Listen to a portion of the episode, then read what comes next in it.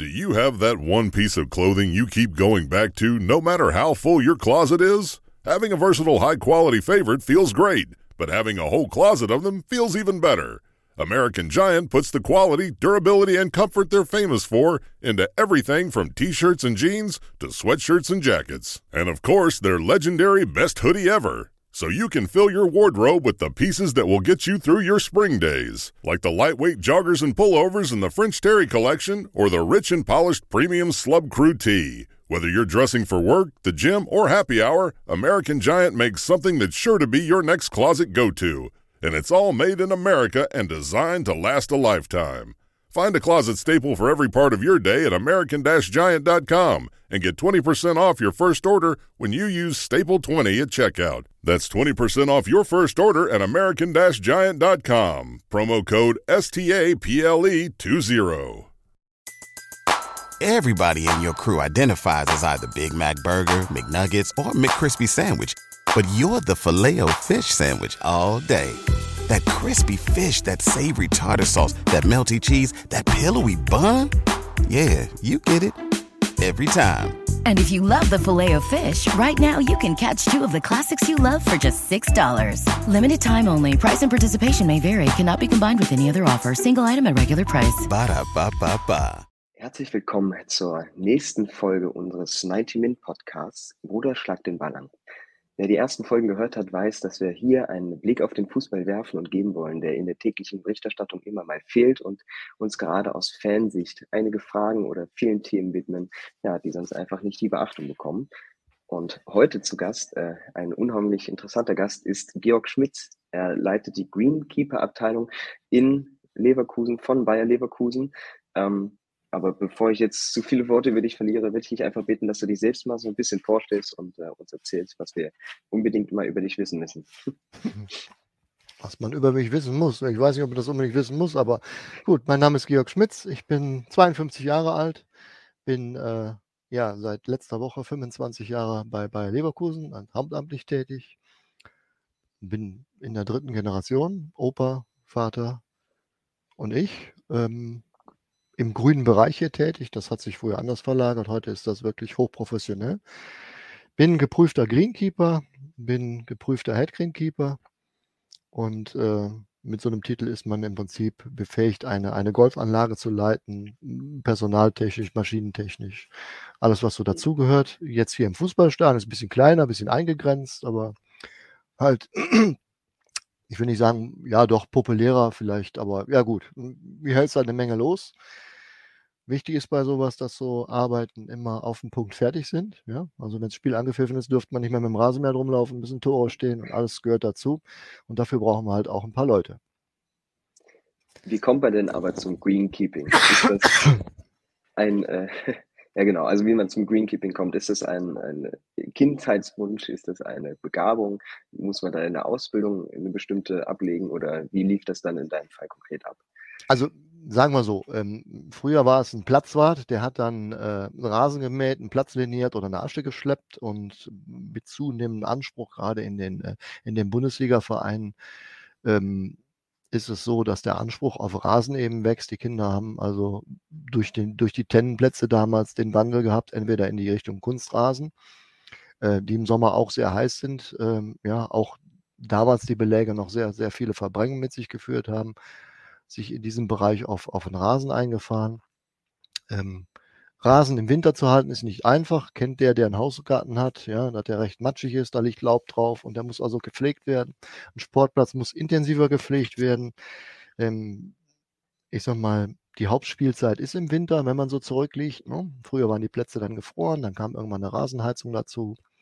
Mit einer Rasenheizung kommen ganz andere äh, Anforderungen an eine Pflanze oder ganz andere Einwirkungen. Der Boden ist warm, die Pflanze steht im Kalten, es entstehen viel mehr Rasenkrankheiten, ähm, die normalerweise, auch wenn so ein Platz im Winter mal durchfrieren würde, eben nicht, nicht da wären. Ne? Die, die sind also ständig wie, wie in einem feuchten Schwamm im Milieu da drin. Ähm, die muss man erkennen, damit muss man äh, gegenwirken können erstmal, ich sage, durch, durch Pflege, durch das richtige Bewässern, durch die richtige Düngung, auch durch eine richtige Bodenbearbeitung.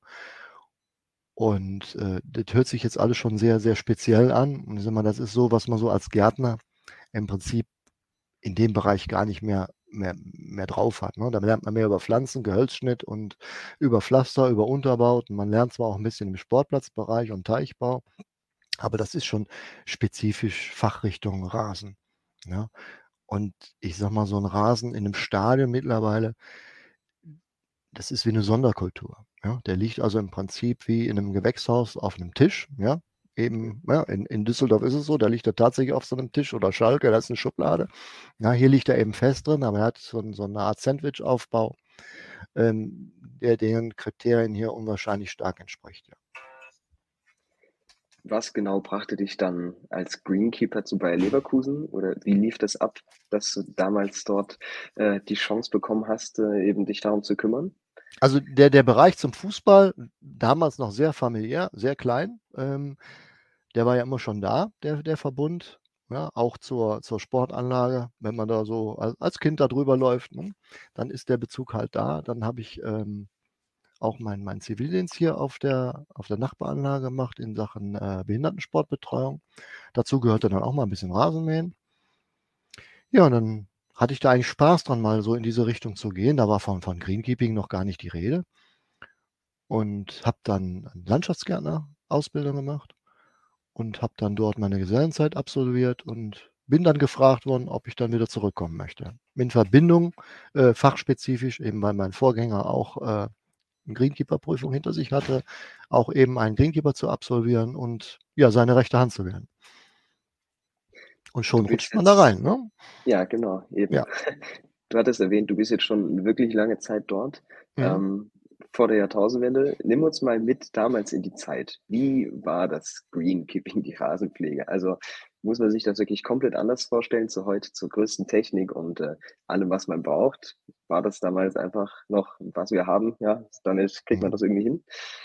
Also wenn wir zurückrechnen, war das 1997. Ähm, da war das schon sehr professionell. Die Münchner hatten ja damals schon, schon eine Rasenheizung. Und die DFL machte dann damals zur Auflage aufgrund des Spielausfalls etc. Ähm, hängt ja auch natürlich eine Menge, Menge äh, an, an, an Medien dahinter und, und Verträgen eben halt so ein Spiel zu absolvieren, waren also das Thema Spielausfälle und Rasenqualität immer schon ein großes Thema. Ne? Wenn man sich früher so erinnert an, an Dortmund, ich sag mal auch an Leverkusen, da sind dann irgendwann die Fetzen geflogen, ne? äh, waren im Winter Matchpartie. Ne? 1974 WM, wenn sowas alles abgesoffen ist, da, wer die Bilder dann noch im Kopf hat oder sich auch mal, mal wieder googelt, ähm, der wird dann sehen, was war denn früher mal Rasen. Und äh, es war so, 1997 gab es ja auch noch keine Rasenheizung und es war somit eigentlich der entspannteste Winter, weil eine Pflanze wächst nicht. Äh, man braucht nicht mähen und ich sage mal, hier waren vier Leute beschäftigt auf der Trainingsanlage und auch zusammen im Stadion. Ähm, das Einzige, was sehr aufwendig war, waren die ganzen Löcher immer zuzutreten, also die, die Rasenstücke wieder nachher reinzutreten. Und äh, danach war eben wieder Ruhe. Aber ich sage mal auch so Flächen, die waren noch nicht so ebenflächig wie heute. Ja, und die, der Anspruch, der steigt eben. Regenausfälle, starker Niederschlag, wenn dann die Plätze schwimmen, die Spieler rutschen, Verletzungsgrad. Ich meine, da sind auch Talente, ne? die schickt man auch nicht einfach so beim Drahtseil. Die könnten auch abstürzen, genauso ist das auf dem Rasen auf. Die brauchen also ein festes Geläuf, die brauchen Grip, die brauchen eine schnelle Piste. Und so ist das mit dem Laufe der Zeit eben gewachsen. Ne? Dass das eben äh, zu dieser heutigen Sonderkultur ist. Ne? Heute spricht man von DIN-Aufbauten. Das mhm. heißt, im unteren Bereich ist eine Drainage, die überschüssiges Wasser ableitet. Ähm, früher waren es sandige Oberböden oder sandige Mutterboden, wie man im, im normalen Volksgelauf sagt. Und heute ist das eben eine Rasentragschicht, wie der Name sagt. Der Rasen wird dadurch getragen. Nicht nur der Rasen wird getragen, ähm, der Sportler wird getragen, aber auch die Pflegegeräte, die darüber fahren. Ne? Früher konnte man auf so einem Platz hm, nicht mit dem Rasenmäher drauf fahren, wenn es zu stark geregnet hat, dann hat man Fahrspuren drin gehabt und das ist heute eben nicht mehr so. Ja. Dafür kommen wir dann eben in Punkte, die müssen eben anders beregnet werden. Die werden leicht ein bisschen äh, temperiert, damit die Pflanze auch noch weiterhin wächst. Ja, Ergebnis ist halt eben, gute Plätze zu haben. Also nochmal äh, vielleicht kurz zusammengefasst, ganz platt gefragt, was macht denn dann einen perfekten Rasen aus? Was, äh, Wie siehst du den Rasen an und sagst du, ja, das ist es jetzt und so sollte es immer sein? Na gut, die, Definition, es gibt ja Zierrasen, es gibt Gebrauchsrasen, es gibt Strapazierrasen, es gibt Landschaftsrasen. Mhm. Ne? Ähm, ein Zierrasen sieht gut aus, ist aber nicht belastbar. Und ein Strapazierrasen ist eben auf dem Bereich des Sportplatzes angesiedelt. Ähm, der muss nicht nur gut aussehen, sondern der muss auch Tritt und, und alles Mögliche auch, auch standhalten. Und ich sage mal, das bei jeder Witterung eigentlich mehr oder weniger. Natürlich macht man da Abstriche, aber ich sage mal, der muss im Winter eben auch, ich sage mal, annähernd perfekt aussehen, dass das Geläuf eben gut passiert. Ne? Ja. In Leverkusen kümmert sich jetzt ein großes Team drum. Ähm, wie sieht das aus bei einem Bundesligisten? Wie viele Leute sind dabei? Was habt ihr da so für Aufgabenteilungen? Wie wird, wird das sortiert? Ja, nimm uns da mal mit, wie ihr euch da zusammensetzt. Ja, also es ist in jedem Bundesliga-Stern im Prinzip unterschiedlich, weil manche haben die Trainingsanlage direkt daneben, manche sind Mhm. noch, äh, haben es noch weiter außerhalb, ist dann eben nicht so zentral. Ich sag mal, wir haben hier den Lizenz- und den U17, U16, U17, U19-Bereich auch hier an, am Ort.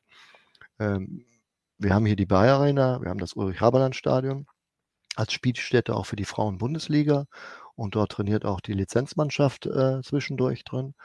Das heißt, da spielen U16, äh, nein, U17, U19, Frauen-Bundesliga. Die Youth League, die wir im Moment da haben, ist also eine hochbelastete Spielfläche, die Mhm. analog zum UHS, also zum, zur Bayer Arena, ist gleicher Aufbau. Dann haben wir hier auf der Anlage drei Trainingsplätze. Ähm, Naturplatz, Hybridplatz und dann haben wir ein Stückchen weiter noch, ungefähr 100 Meter Luftlinie, nochmal einen Platz für die U17, für die U19 mit einem kleinen Kunstrasenbereich dabei. Es liegt alles dicht aneinander. Ähm, wir sind hier ein Team von äh, 13 Leuten. Hier vor Ort an der Bayer Arena, wir haben die Jugendanlage. Da sind nochmal zweieinhalb äh, Rasenplätze und diverse Kunstrasenbereiche, wo die Jugend halt unterhalb von U16 trainiert und auch äh, als Spielstätte hat und auch die Frauenmannschaften dort auch trainieren. Ja, wie teilt sich das auf? Ich sag mal, wir haben hier ein, eine Gerätehalle, wir haben einen Geräteraum unten im Stadion, wir haben mehrere Garagen für Fahrzeuge, für äh, Dünger, für Saatgut. Wir haben einen Aufenthaltsraum, da haben wir einen großen Besprechungstisch und da treffen wir uns morgens früh. Und dann haben wir natürlich unseren Spiel- und Trainingsplan, nach dem wir arbeiten, weil da müssen die Plätze auch fix sein. Ähm, dort wird besprochen, was wir so an Tagesarbeiten machen, was wir ausführen. Dann wird das Training begleitet. Nach dem Training wird dann die Spielfläche wieder präpariert fürs für den nächsten Tag. Es wird gemäht, es wird liniert, dann wird nachgesät, Tiefen gelockert, besandet, alles, was so in dem Bereich dazugehört. Ja. Dann nimm uns vielleicht mal mit, wie es aussieht jetzt in einer ganz normalen Spieltrainingswoche. Ähm, wir sind in der Bayer Arena, gerade das letzte Spiel ist durch. Wie wird der Rasen da jetzt aufbereitet, gepflegt? Man sieht ja immer mal so Maschinen, die dann über das Feld rollen. Ähm, Mhm. Und ja, wie wird er dann fürs Spiel wieder perfekt aufbereitet? Was muss da so ein, alles drin sein in so einem Zyklus in der Woche? Also ich könnte jetzt eigentlich sagen, heute fängt für uns die Woche an, Mhm. weil wir nächste Woche Montag Training da drin haben im Stadion. Dienstag haben wir Champions League, wir haben Dienstag auch die Youth League, da spielt die Jugendmannschaft. Dann haben wir den Mittwoch, Donnerstag, Freitag, da sind wir eigentlich nach dem Spiel, aber eigentlich im Prinzip auch direkt wieder vor dem Spiel, weil dann kommt Werder Bremen. Ja, und aktuell kann ich sagen, wird das Stadion gerade tiefengelockert. Das heißt, da arbeiten Metallwerkzeuge, sogenannte Spoons, die stoßen in den Boden ein. Der Boden wird ein bisschen aufgebrochen, circa 4 cm tief. Diese Spoons sind 12 mm dick und stechen so alle 10 cm in den Boden ein. Die Maschine fährt da drüber. Ähm, das ist ein gezogenes Gerät. Und man sieht im Prinzip, wenn man genau hinguckt, nur kleine Löcher in dem Rasen. Ähm, man merkt, dass, der, dass das Geläuf sehr, äh, ja, wie soll ich sagen, sehr griffig ist. Wenn der zu hart ist, dann würde so ein Stollen da nicht dran eintauchen. Dann würden die Spieler mehr rutschen. Das andere wäre, wenn er zu weich wäre, dann wird sie auch rutschen, dann steht Wasser da. Und äh, im Anschluss wird er gemäht. Er wird schon so gemäht, dass das Mähmuster erhalten ist. Also jetzt gerade in Längsrichtung. Das wird auch mit dem Handmäher durchgeführt. Da laufen also drei Kollegen direkt hinterher und haben einen Walzenmäher. Der hat äh, 75 cm Schnittbreite und mähen und drücken das Spielfeld eigentlich im Prinzip wieder gleich an. Dann haben wir am Sonntag äh, Torlinientechnik, die wird getestet. Dafür brauchen die ein komplett liniertes Spielfeld. Das heißt, im Anschluss werden die Linien, die Schnüre ausgelegt für die Linien. Wir machen das hier noch händisch, kein Roboter. Dann wird der Platz liniert mit einer Farblinierkarre. So sage ich das einfach. Da wird eine bestimmte Farbe oben aufgesprüht auf 10 cm Breite. Mhm und dann ruht der Platz. Und morgen wird der Platz mit einem UVC-Gerät befahren. Das ist ein Gerät, was UV-Strahlen absorbiert nach unten. Das ist also krankheitsabtötend. Das ist also, wenn man jetzt an Rasenkrankheit, an Pilz denkt, dann ist es nicht mehr so, dass das alles chemisch passiert, sondern es passiert wirklich nachhaltig. Dann fährt man mit so einem Gerät rüber, auch Handgeläuf, hat eine Arbeitsbreite von 1,30 Meter und dieses Gerät fährt also in, in Schritttempo über den Rasen. Dazu wird das Mähmuster genutzt. Ne? Die helle Bahn fährt man rauf, die dunkle Bahn kommt mal runter. So hat man immer alle 5 Meter Bahnen immer einen Wechsel drin, wenn man in Längsrichtung arbeitet. Und da braucht er ungefähr anderthalb Stunden für, der Mann, der mit der Maschine fährt. Und dann ist morgen auch alles fertig. Ähm, witterungstechnisch, es gibt Regen, wir brauchen nicht zu berechnen, es gibt keinen Sonnenschein, muss man auch achten. Wir messen trotzdem die Bodenfeuchtigkeit und den Salzgehalt im Boden, ob die Nährstoffversorgung überall abgestimmt ist, damit die Pflanze auch für den Montag, Dienstag gut dasteht, ja, eine satte Farbe hat, damit sie auch richtig stramm aufrecht ist äh, und nicht so weich und, und lütschig, ne, dass sie halt eben den, den, den, den Tritt auch halten kann. Wie gesagt, ist ein Strapazierrasen und äh, der soll auch bestimmte Eigenschaften erfüllen. Sonntag wird der Platz nochmal gemäht, dann in äh, UEFA Champions League Muster. Das ist dann mhm. von 6,10 Meter von der Mitte an bis eine Bahn vor dem 16 Meter Raum und da geht es in die 5,50 Meter rein. Dann passt das auch 16,50, 11 Meter, 5,50 Meter und dann Torauslinie. Ähm, dann ist im Prinzip im Stadion der Sonntag um. Dort wird auch wieder gemessen und geprüft, ob der vielleicht noch berechnet werden oder nicht. Am Montag, dann kommt nachmittags die Torlinientechnik. Tore müssen noch aufgebaut werden, habe ich jetzt ganz vergessen. Äh, Eckfahnen werden gestellt, damit das Spielfeld wirklich so dasteht wie am Spieltag auch. Dann kommt am Montag früh wieder alles raus. Tore raus, Eckfahnen raus, dann wird er fertig gemäht. In beide Richtungen, einmal lang, einmal quer. Dann werden die Tore wieder aufgebaut. Dann kommen drei bewegliche Tore ins Spielfeld rein. Denn dann ist irgendwann gegen Nachmittag geplant das Training des Gegners im Stadion. Das ist so, dass die immer bei internationalen Spielen das Recht haben, eine Stunde auf dem Geläuf zu trainieren. Ist eine freiwillige Basis des Gegners, muss er nicht, kann er machen, macht er meist, um den Untergrund eben zu checken, Atmosphäre zu checken. Das Training wird dann betreut von uns. Da gibt es dann Pitchwatering, damit der Ball auch schön nass ist, der Rasen gut, also der Ball schön auf dem Rasen läuft. Im Anschluss sind ja fünf, sechs Leute da, die treten die kleinen Trittschäden zurück. Dann wird der ganz nochmal abgesaugt mit dem Sichelmäher, die Flocken, die da rauskommen aus dem Rasen. Und dann ist Feierabend. Und dann ist der Dienstag. Dienstagmorgen. Ja, die Trainingstore müssen wieder raus. Ne? Die anderen Tore kommen auch wieder raus, weil man muss ja nochmal mähen fürs nächste Spiel. So, und dann kommt der Matchday. Ähm, da passiert schon viel mit Medien, bauen schon Kameras auf. Das heißt, man hat nicht mehr so freie Fahrt. Da gilt dann, ja, rechts vor links eigentlich. Ja, äh, liegen überall schon Kabel sehr schnell. Da muss man auch aufpassen. Dann wird der Platz gemäht. Jetzt sind wir nicht mehr in der Hauptwachstumszeit. Jetzt geht das Wachstum schon zurück. Sonst würden wir sagen, wir mähen den erst gegen Mittag, weil sonst ist der abends wieder zu hoch. Der wird aber morgens früh gemäht. Dann wird der komplett nochmal liniert, richtig schön satt, dass die Farbe weiß drauf ist. Dann wird das Spielfeld fertig gesetzt, also Tore aufgestellt.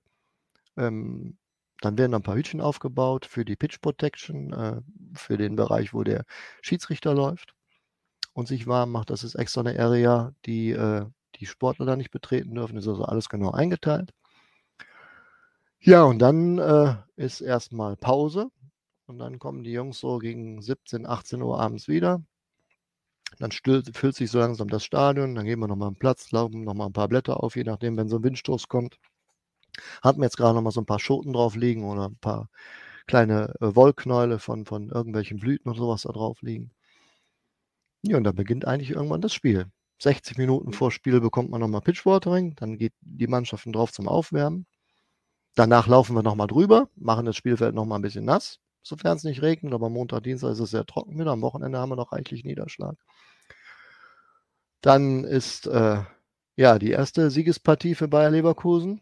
Und in der Halbzeit gehen wir dann nochmal drüber. Dann gibt es wahrscheinlich auch nochmal unter Abstimmung nochmal das Pitchwatering.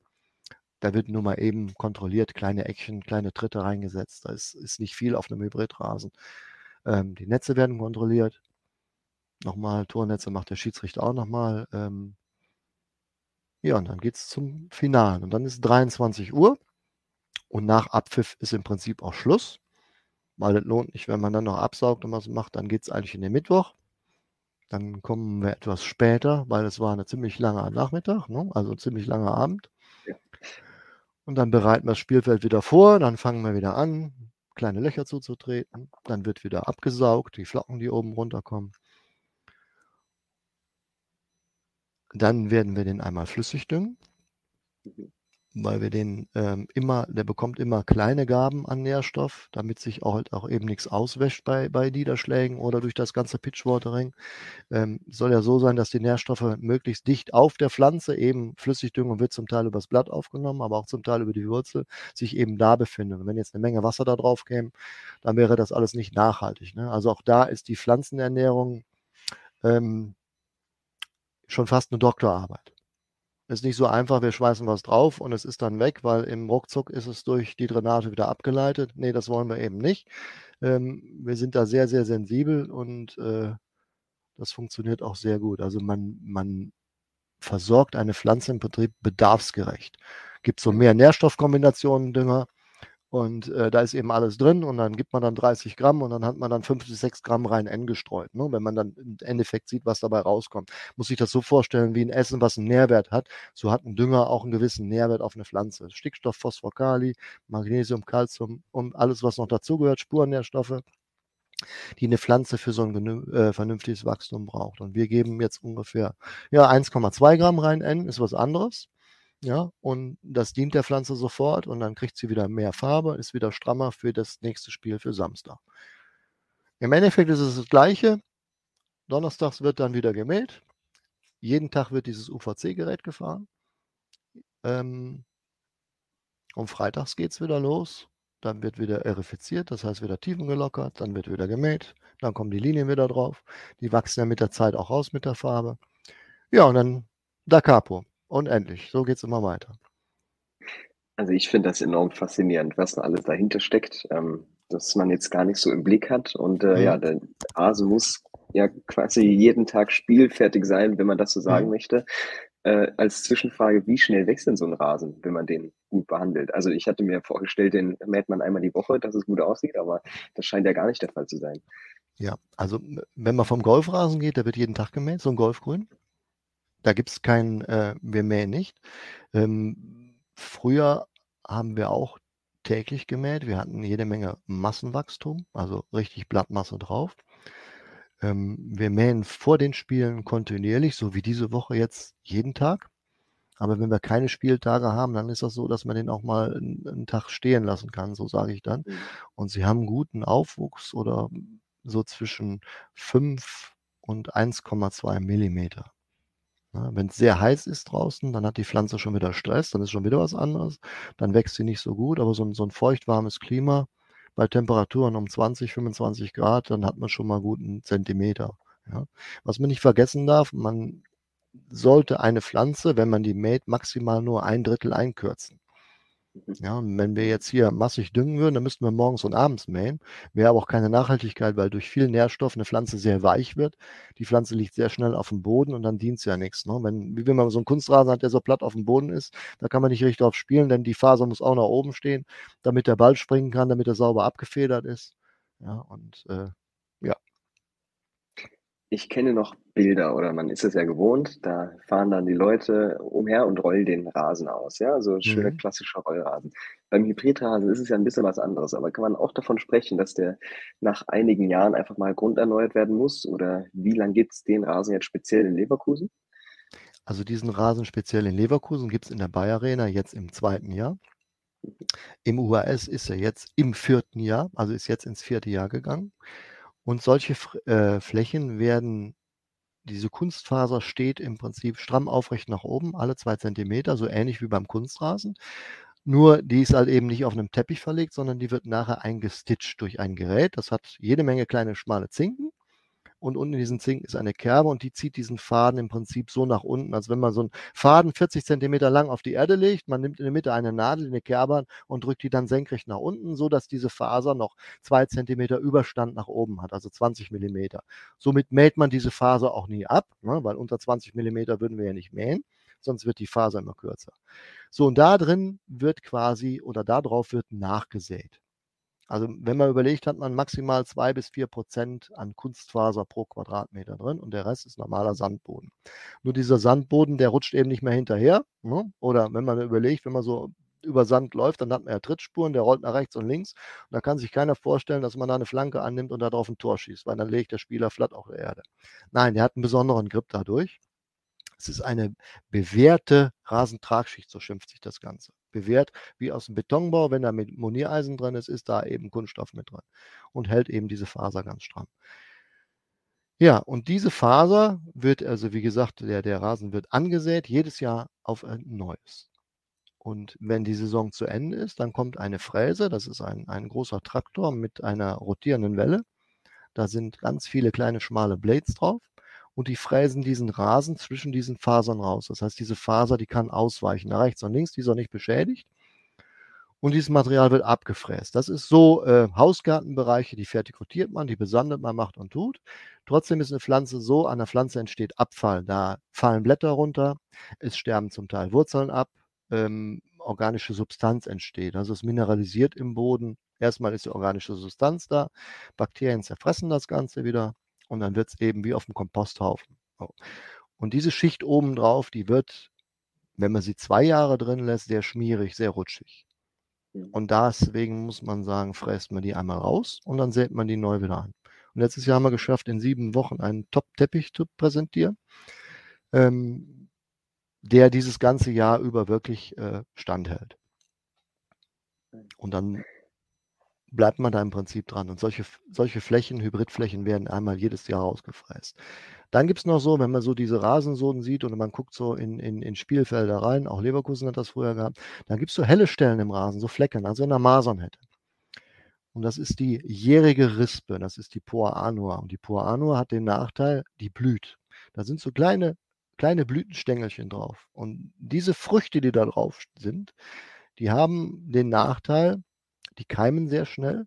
Die haben also eine hundertprozentige Keim- und Auflaufrate und die ist vor allen Dingen noch sehr dominant. Das heißt, die breitet sich sehr schnell aus.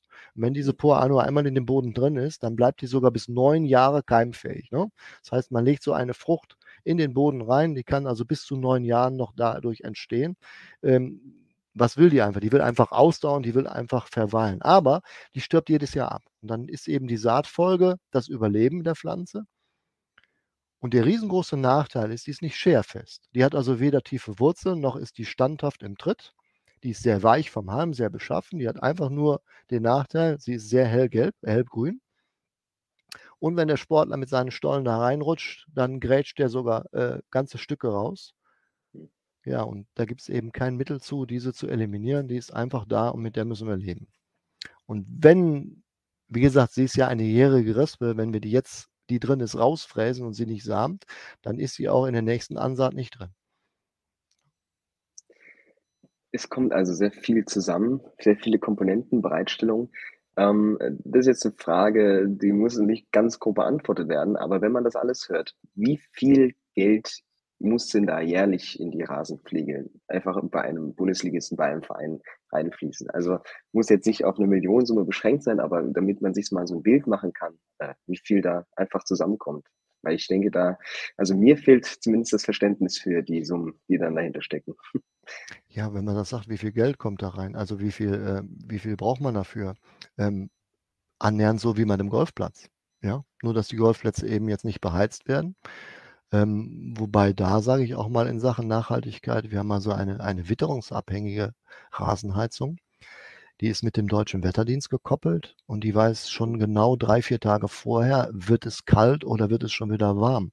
Und demnach äh, reagiert die ähm, langfristig gesehen. Ja? Und äh, die Temperaturen sind abgesenkt. Ich meine, wir haben hier ähm, Energie von, von einem Fernwärmekraftwerk, ja, von unserer Müllverbrennungsanlage. Und es ist so, man stellt sich das so vor, dass eine Temperatur an der Oberfläche, die ist äh, das sind äh, plus zwei Grad. Das heißt, frostfrei zu halten. Ne? Das ist nicht wie wenn man ein Schwimmbad reinheizt. Man hat da äh, am liebsten 35 Grad oder so und warmes Wasser. Sowas hat eine Pflanze nicht. Ich würde die gar nicht vertragen. Ne? Das ist also, um den Boden frostfrei zu halten. Ja?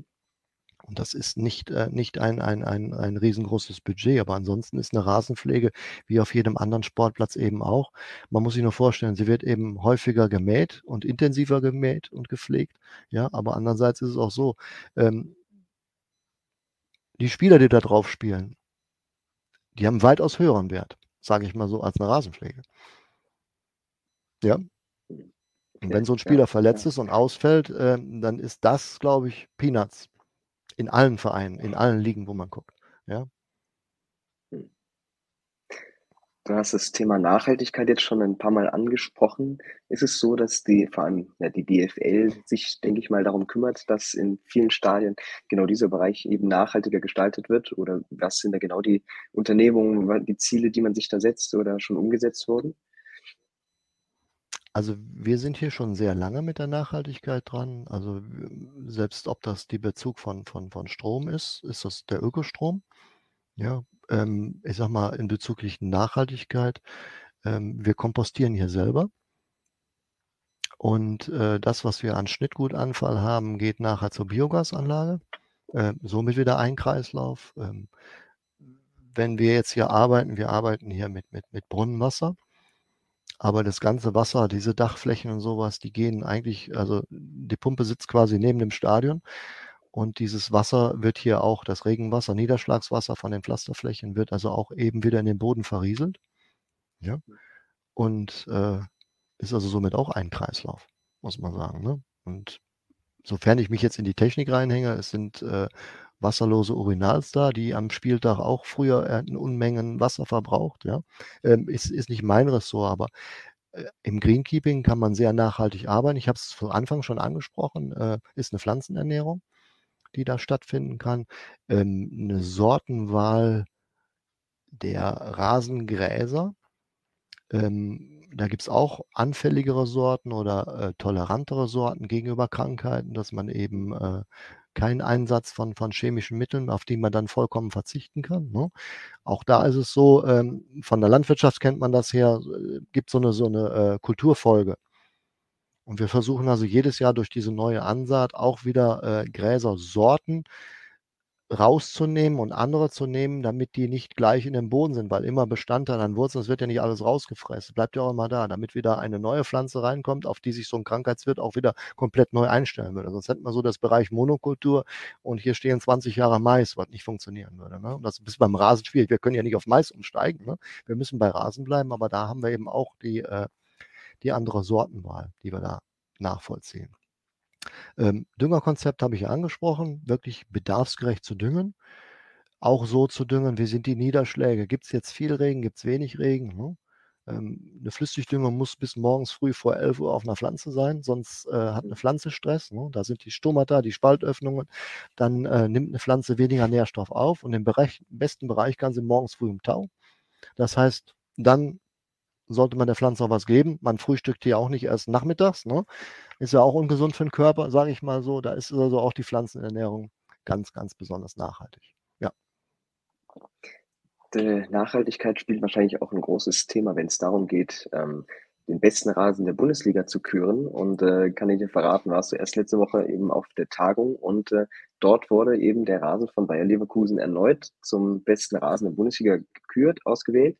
Ähm, was sind dann noch so andere Kriterien, die, ja, die es dazu braucht und äh, wie wichtig ist euch dieser Preis, sage ich jetzt mal, insgesamt oder einfach diese Anerkennung, Wertschätzung?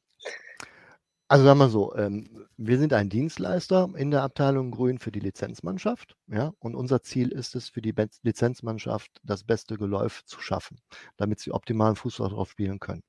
Ähm, ohne dieses Geläuf kann man keinen guten Fußball spielen, ja. Und jetzt durch die Auswahl des Spielsystems Hybridsystem, was natürlich einer anderen Pflege bedarf, ja, aber eben auch einer, einer expliziten Pflege, die in Sachen Nachhaltigkeit ähm, eben abgestimmt ist, ähm, sage ich mal, dass dieses System Hybridrasen ähm, 80 Prozent dazu führt, dass man bei so einer äh, Prämierung dabei sein darf. Ja, weil dieser Platz einfach während des Spiels super performt, da spielen keine, äh, fliegen keine Stücke raus, da rutscht keiner raus, da passiert nichts derartiges. Ja, bei anderen Spielfeldern, äh, die nicht bewährt sind, fliegen große Stücke raus, zum Teil sind sie hubbelig, äh, dann sind sie abgenutzt. Das sind natürlich also Faktoren, die sammeln dann Minuspunkte die Auswahl der Gerätschaften, die wir haben, ja, sei es äh, Elektrosichelmäher, mit denen wir hier schon drüber fahren, sind keine knatternden Benzingeräte mehr. Auch da die, die, die Auswahl, auch so, so ein UVC-Gerät ist schon elektrisch. Äh, wenig Reifendruck, wenig Gewicht auf so einem Platz, schafft auch immer eine Ebenflächigkeit. Das sind also Kriterien, die damit reinrutschen. Ich sag mal, und wenn man so einen Hybridrasen hat, dann rutscht man automatisch schon vom Spielfeld, weil es ist einfach besser als Naturrasen, wo Rasensohlen ausgelegt werden. Ne? Und äh, das ist die erste Klasse schon an für sich. Wer dieses System hat, der ist schon mit da oben dabei. Und das ist auch häufig so bei dieser Bewertung, wenn man den ersten, zweiten, dritten sieht, das sind häufig äh, Hybridrasenflächen. Mhm. Ja, und dann kommt es natürlich auch mal an, äh, es wird ja bewertet durch den Gegner, durch die eigene Mannschaft und durch den Schiedsrichter. Und diese drei Noten fassen sich eben zusammen. Und das ist auch eine subjektive Bewertung. Subjektiv heißt also, man misst nicht irgendwas, sondern man hat ein Gefühl von einem Platz und wie ist der. Und ich muss schon sagen, wenn ich den selber mal so bewerte, dann habe ich zwischendurch schon gedacht, der ist ein bisschen besser und dann kam eine schlechtere Note bei raus, die wir dann am Spiel gesehen haben. Und genauso war es auch andersrum. Dann war er äh, aus meiner Sicht her, na, gesagt, also exzellent ist er gerade nicht. Ich rede jetzt über Kleinigkeiten, vielleicht ein bisschen Farbe, vielleicht ein bisschen Deckungsgrad oder ja, so was man so im Gefühl hat. Ja, und dann hat er die Bestnote. Ne? Also auch da ist es nicht immer so wichtig. Es ist nicht der dichteste Rasen, äh, der wirklich äh, 97% Deckungsgrad hat, immer der beste. Nein, das möchte der Fußballer ja gar nicht. Ne? Der Fußballer möchte ja Grip haben, der muss auch so ein bisschen zwischen die Narbe kommen mit seinem ganzen äh, Stoll ne? oder Nocken, je nachdem, was er drunter hat. Das sind so wichtige Faktoren dazu, die man dazu hat. Ne? Letztendlich ist es kein Wettbewerb. Man macht die Arbeit so und man feilt nicht mehr und macht nicht mehr, um den Besseren zu sein. Ähm, es ist ja gut. Und man soll auch nicht ändern, verändern, was gut ist. Dann bleibt man dabei auch so. Ne? Ja, und immer mehr, immer mehr. Ja, das ist das Bestreben unserer Gesellschaft. Ähm, aber geht es einem auch nicht besser, sage ich mal so. Ich persönlich. Ne? Das Ziel ist ja vor allem eben, wie du meintest, dass guter Fußball gespielt wird. Und das hat mich eben Richtig. zur Frage gebracht, ob ein guter Rasen eben auch gute SpielerInnen hervorbringt. Ja? Also auch Stichwort Amateurfußball. Ich denke, da können wir uns äh, alle mal vorstellen oder was es für ein Traum wäre, mal auf so einem Rasen spielen zu können. Wahrscheinlich auch für viele Amateurteams. Ähm, Gibt es da versteckte Talente, die nie so wirklich rauskommen, weil sie nicht oder nie die Chance auf einem ordentlichen Rasen bekommen? Oder wie siehst du das? Ist das schon alles so in seiner Ordnung? Also das wäre jetzt eher eine Frage, die müsste man der Scouting-Abteilung stellen, aber nicht einem Greenkeeper, ja? Wo ich sagen muss, ähm, da kann ich nicht viel zu sagen. Ne? Also ich sag mal, talentiert und Glück und alles, was so dazukommt für vielen. Ich glaube, dass in den, in den Jugendbereichen äh, bestimmt sehr viele Talente sind, so wie ich das sagen kann. Ne? Aber ob das jetzt am Rasen liegt, wo das rauskommt oder nicht, oder was, muss ich sagen, stelle ich auch eine, äh, ein großes Fragezeichen hin. Ähm, du schaust aber bestimmt auch mal anderen Fußball aus anderen Standorten, vielleicht aber nicht Bundesliga. Äh, tut das dann mal ein bisschen weh zu sehen, wenn der Rasen wirklich in keinem guten Zustand ist und man sich denken würde, ja, das müsste man jetzt eigentlich sofort ändern oder wie kann das überhaupt passieren? Also das mache ich ja grundsätzlich schon so, wenn man erste, zweite Liga guckt oder man schaut dann auch DFB-Pokalspiele und ähm, ich unterrichte ja hier an, an, am Niederrhein auch in, in Ausbildung Greenkeeper und da kommen dann auch Leute von Kommunenbereichen hin und die sagen, die Plätze sind so schlecht, aber ähm, die haben einen Spaten und die haben einen Rasenmäher und dann war es das. Oder aber auch äh, zum Teil einzelne Bereiche bekommen da eine, eine super äh, Dienplatz-Rasenfläche hingebaut, ja, wo so ein Platz, ich sag mal, vielleicht 300.000 Euro kostet. Ähm, aber das Equipment dafür fehlt. Ja, wenn man eine solche Fläche hat, wenn man so einen Dienplatz hat, ist das nicht einfach mit dem Sichermeer drüber fahren, sondern er braucht ja wirklich eine, eine nachhaltige Pflege, um das auch eine Erhaltungspflege stattzugeben. Und diese Erhaltungspflege ist eben wichtig. Und dann kommen Leute an, die, die, die lernen dann damit umzugehen oder sind dem Platz zugeordnet. Aber wenn man die fragt nach dem Rasenmäher und äh, ja, haben wir nicht, ne? Oder mal nach einer tiefen Lockung oder Nachsaat und sowas, ja, das gibt's alles nicht. Das ist dann so eng auf, auf Kralle kalkuliert. Ja, aber da hängt natürlich was mit dran. Ich sag mal, wer ein Auto hat, der muss auch Kraftfahrzeugsteuer äh, zahlen und der muss auch eine Versicherung dafür haben und der muss auch Kraftstoff dafür haben und der muss auch zwischendurch auch nochmal eine Werkstatt, weil er Inspektion hat. Und bei einem Sportplatz ist es genau, was, genau das Gleiche. Ne? Im Gegenteil, mir tut es äh, sehr leid, wenn ich dann Leute sehe, die so Naturfelder haben, wo es dann vom Himmel hoch regnet. Ähm, den Leuten geht es sehr schlecht, weil sie am nächsten Tag wahrscheinlich eine Menge Ärger haben. Der Platz war nicht gut. Ähm, da hat man mehr Mitleid mit. Ja. Also äh, auf keinen Fall, wir sind hier oben und top und alles gut. Und ach, guck mal die da. Ich sage mal, die Kunst auf den, auf den Unterrichten ist es mit wenig ganz viel zu erreichen. Ja. Und äh, dazu gehört eben ein passendes Equipment. Das muss nicht in fünffacher Ausfertigung da sein, das muss einfach zeitgerecht sein und es muss einfach funktionieren und es muss auch bedient werden können. Ja, und auch so ein glaub, Rasenmäher, ja. wie, wie hier ist, der braucht auch äh, Fett und der braucht auch äh, Liebe und Streicheleinheiten. Der muss auch schön sauber aussehen wie so ein, wie so ein Auto, damit er auch lange, äh, lange da ist. Ich sag mal. Und wir haben, wir haben mehr da, die sind zum Teil 15 äh, Jahre alt. Ja? ja und die sind, äh, die passen immer noch heute ins, ins, ins Energiekonzept rein, sage ich mal. Ne? Die sind immer mhm. noch äh, wirtschaftlich das Horrorszenario, sage ich mal, oder denke ich für mich, ist natürlich jetzt, wenn ein Platzfehler auf dem eigenen Rasen, kann passieren, zum Gegentor führt oder so. Generell mhm. vielleicht immer die Frage, ähm, macht man sich als Greenkeeper oder jemand, der sich um den Rasen kümmert, auch mal Gedanken, dass eine schlechte Leistung der Mannschaft oder ein negatives Ergebnis mit der Qualität des Rasens zusammenhängen könnte? Der Platz ist immer schuld. Ist ein altes Sprichwort aus dem, aus dem Platzwartbereich. Wenn das Spiel verloren ist, war der Platz schuld. Das ist einfach so. Genau, mehr kann ich dazu ja. nicht sagen. Nein, aber es ist, ich glaube, es wird medienmäßig mehr aufgekocht, als, als alles andere ist. Ne? Ich meine, wenn natürlich ein Elfmeterfliegen geht, so, so, so ein Elfmeterpunkt äh, beim, beim Antritt und der Spieler legt sich dann auf den Allerwertesten, äh, dann ist natürlich was mit dem Rasen nicht in Ordnung. Aber da muss man sich hinterfragen, woran lag das denn jetzt? Hat es zu doll geregnet? Ähm, ist die Sohle vielleicht gar nicht mehr äh, standhaft für den ganzen Bedingungen und der, der Betreiber sagt, ja, wir müssen trotzdem noch drauf spielen?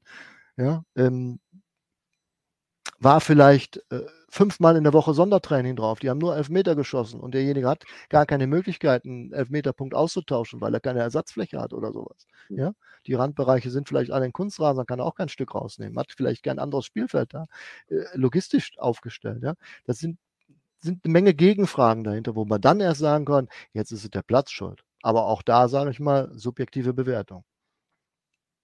Ja. Ja am Ende ja, kommt es natürlich viel drauf an, auch was die Spieler von halten. Gibt es mhm. da irgendwie auch mal einen Austausch oder habt ihr Kontakt zu ein paar, ein paar Jungs? Geben die mal eine Rückmeldung? Das könnte also, besser sein oder vielleicht auch das Trainerteam? Ja, wir haben einen äh, Ansprechpartner in der Mannschaft bei uns. Der gibt uns Feedback, ähm, der gibt auch Wünsche, da ist vielleicht ein bisschen zu hart oder da ist gut oder da ist auch ich sag mal, häufig kommt top, ja, wunderbar. So tolle Trainingsplätze haben wir noch nie gehabt und so. Das sind natürlich auch, auch der Systeme her geschuldet, ne? Und auch, auch der Weiterentwicklung. Ähm, natürlich es das Feedback geben. Man muss ja wissen, wie der Platz war. Ist das richtig, was wir machen? Auch die Wassergehalt, stimmt das alles, ne?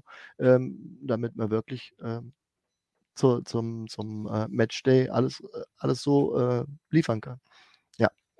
Und es ist ja. so, jeder Mitarbeiter brauchen Feedback für das, was er tut, was er macht, oder sollte er zumindest bekommen. Und äh, dieses Feedback ist auch gegeben, ja. Fühlt ihr euch so im riesigen Karussell oder im System der Bundesliga, des Profifußballs als Greenkeeper trotzdem genug wertgeschätzt oder erfahrt ihr die Anerkennung, die es bräuchte, um wirklich sagen zu können, okay, ist der Rasen ist einfach genauso, wie es sein sollte und äh, das muss man jetzt auch mal sagen oder denkt ihr, das könnte manchmal noch ein bisschen mehr kommen, vor allem jetzt so aus Fansicht? Gut, fragen Sie jetzt einen normalen Mitarbeiter oder vielleicht einen, der narzisstisch veranlagt ist? Ich meine, das muss man auch differenzieren, ne, wo man sich sieht. So soll ich das mal sagen. Also äh, das Thema Rasen sollte beim Fußballspiel eigentlich am Rande sein.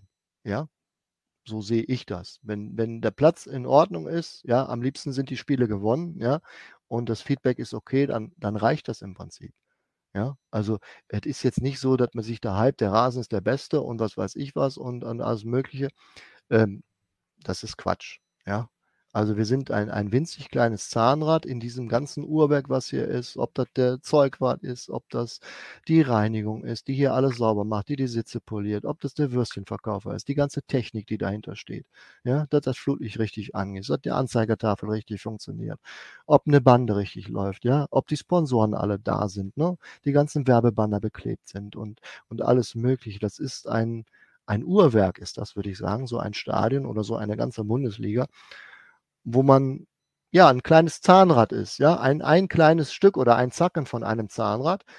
Und das hakt, wenn ein Zahnrad nicht in Ordnung ist. Ne? Und jetzt muss man gewichten. Ist das ein großes Zahnrad, kleines Zahnrad? Ist das der Sekundenzeiger? Ist das der Stundenzeiger, der Minutenzeiger? Oder ist es nur das Datum, ne? ähm, wo man mit leben kann? Ähm, das wäre so meine Sichtweise. Ja? Ähm, mhm. Wenn man so eine Fläche präsentiert, weiß man, ist in Ordnung. Anhand von Messinstrumenten, die wir haben, äh, können wir auch einschätzen, wie der Platz vom, vom performt, sage ich mal. Aber ansonsten ist das, äh, aus meiner Sicht muss das gar nicht so hoch gehypt werden. Ne? Also wir sind ein Team. Ein Einzelner ist gar nichts. Ja, und im Gesamten sind wir hier bei 04 und das ist der Rasen von Bayern 04, von der Bayer Arena.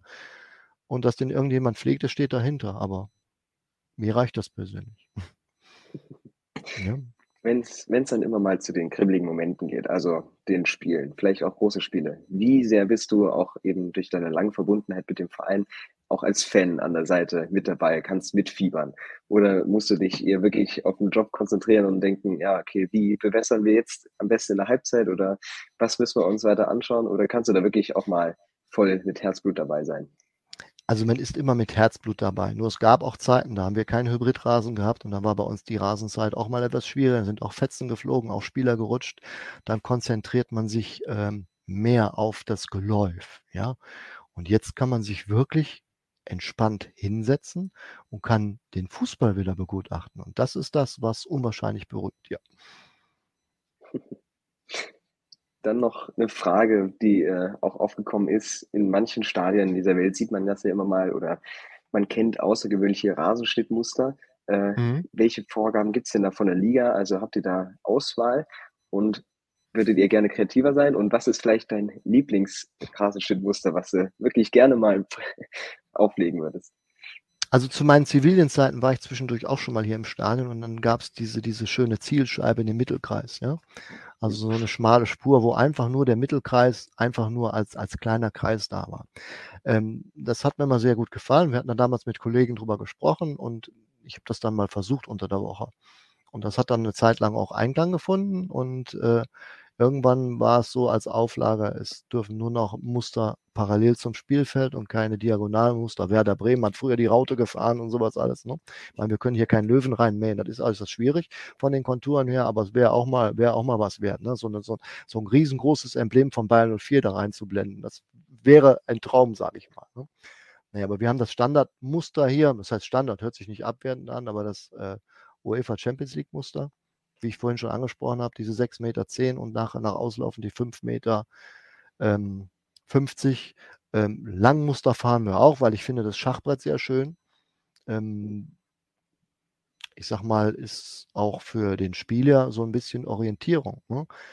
Also für den Spieler an für sich jetzt, sagen wir mal, abseits, jetzt wird ja heute alles Kamera äh, visualisiert, aber äh, es gibt schon eine gewisse Orientierung auf die wir haben. Ne? Selbst wenn wir jetzt mit einem UVC-Gerät fahren, nutzen wir das Mähmuster. Wenn wir düngen, die Fahrbahnbreite nutzen wir. Mit, mit, ist alles von Vorteil.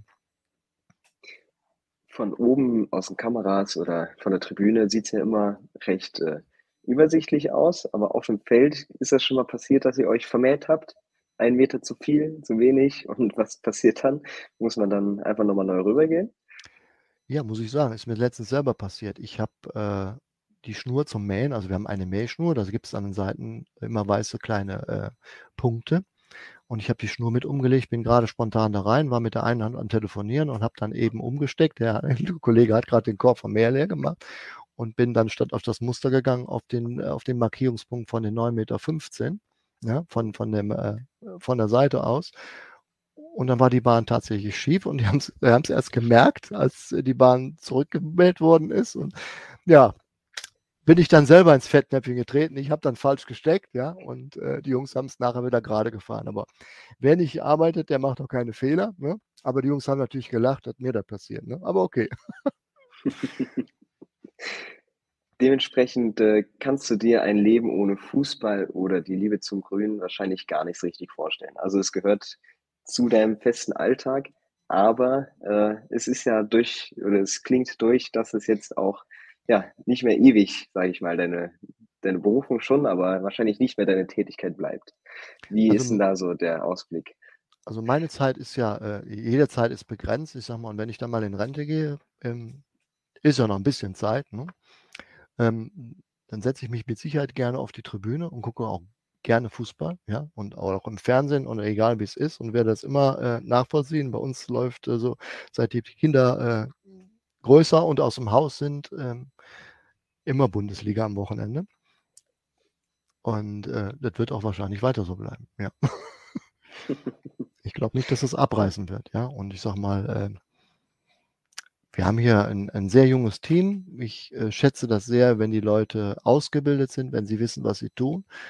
Früher war das vielleicht so, da wusste der Chef alles und alle mussten den Chef fragen, was müssen wir tun. Und ich finde es eben sehr wichtig, dass die Leute wissen, was sie tun und dass sie wissen, warum sie es tun müssen. Und auch im Endeffekt, äh, ja, ich sag mal, selber ihren Input bringen und sich selber dafür begeistern und das auch aktiv leben.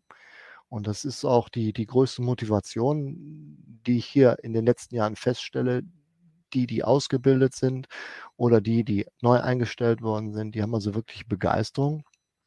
Und ich sage mal, da das natürlich eine Sieben-Tage-Woche ist, nicht kontinuierlich in einem durch. Natürlich haben wir Ausgleichsfreizeiten und es ist auch nicht immer jeder äh, am Spieltag dabei.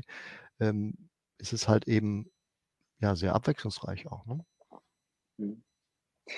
Der Name Schmitz hat ja aber in Leverkusen auf jeden Fall Tradition. Ich hatte aber gelesen, dass äh, die Nachkommen nicht ganz die Begeisterung mitbringen. Also wird da vorerst eine kleine Ära oder eine große Ära dann enden?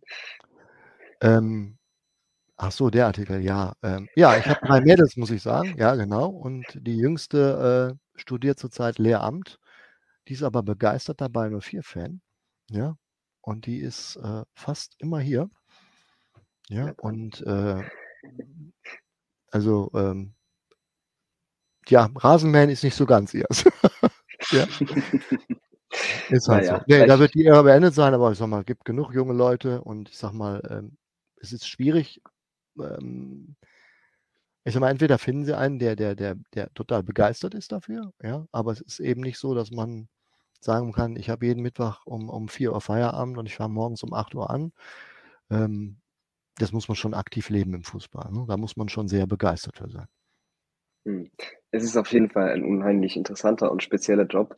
Ähm, vielen Dank also für die, für die vielen Einblicke und deswegen zum Schluss, was sind jetzt noch für dich die nächsten persönlichen Ziele, Schritte und was rechnest du aber auch Bayer Leverkusen in dieser Saison oder in der näheren Zukunft noch mit einem so exzellenten Rasen aus?